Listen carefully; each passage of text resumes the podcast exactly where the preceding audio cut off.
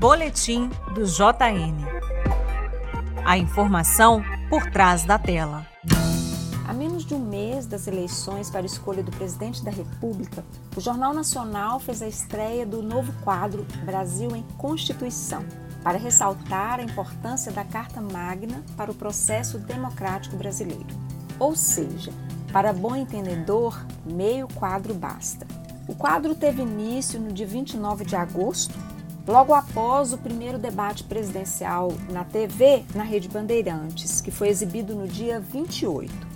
O primeiro episódio teve 21 minutos na edição e mostrou como a Constituição está presente no dia a dia dos brasileiros, garantindo direitos e liberdades. Prestem bastante atenção a todas as construções simbólicas que compõem esse quadro a começar pelo nome Brasil em Constituição. Implícita nessa denominação está a ideia de um país que precisa ser reconstruído ou reconstituído, respeitando a Constituição e não fora dela.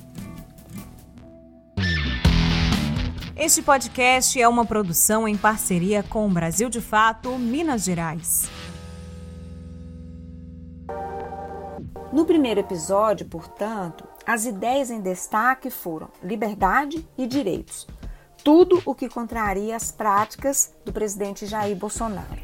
E nesse primeiro episódio, vários depoimentos de brasileiros de todas as regiões, cores, renda, gênero e raça, mostrando como a Constituição é um instrumento forte e necessário para garantir os direitos de todos na abertura, o apresentador William Bonner destacou que todos vão conhecer ou iriam conhecer a história do contrato que as nações assinam para tornar possível o convívio dos diferentes e também o bem-estar de uma sociedade inteira.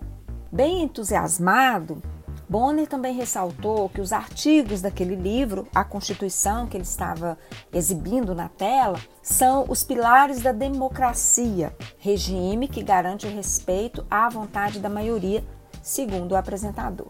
E para reforçar ainda mais o caráter tão importante da Constituição brasileira, cenas de Ulisses Guimarães foram exibidas, cenas dele bradando o povo nos mandou aqui para fazê-la, não para ter medo.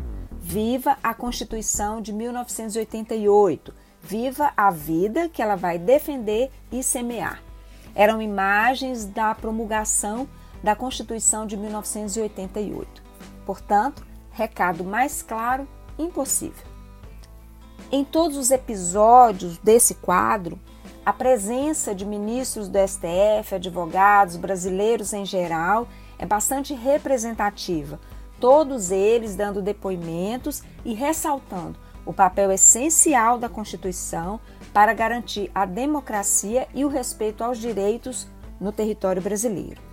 Os episódios têm cerca de 20 minutos cada e o quadro Brasil em Constituição segue até o fim das eleições, com vários temas sendo abordados.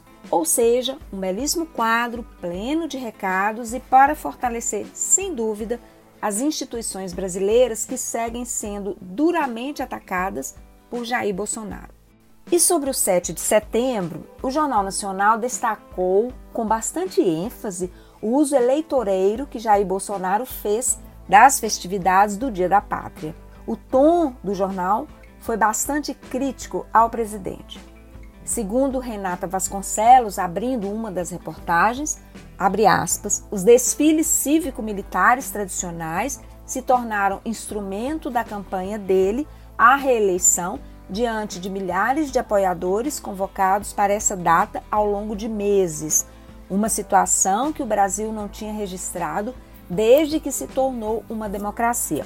Fecha aspas. Portanto, uma crítica bastante contundente ao comportamento do presidente e candidato no dia da comemoração da independência do país. E o Jornal Nacional também destacou os comentários de cunho machista, dando bastante ênfase à conotação machista do candidato e enfatizou que ele evitou o confronto direto com o TSE em seu discurso, tanto em Brasília quanto no Rio de Janeiro.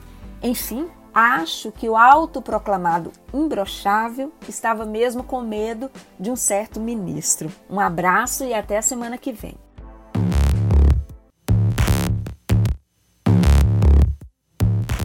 Este foi o boletim do JN da semana. Espero que esta análise seja útil para compreender as estratégias na construção das informações que chegam até nós pela mídia. Um abraço e até a semana que vem. Para continuar acompanhando análises críticas sobre a construção e discurso das notícias no Brasil, leia também a coluna de Eliara Santana no site do Brasil de Fato ou acesse eliarasantana.com.br.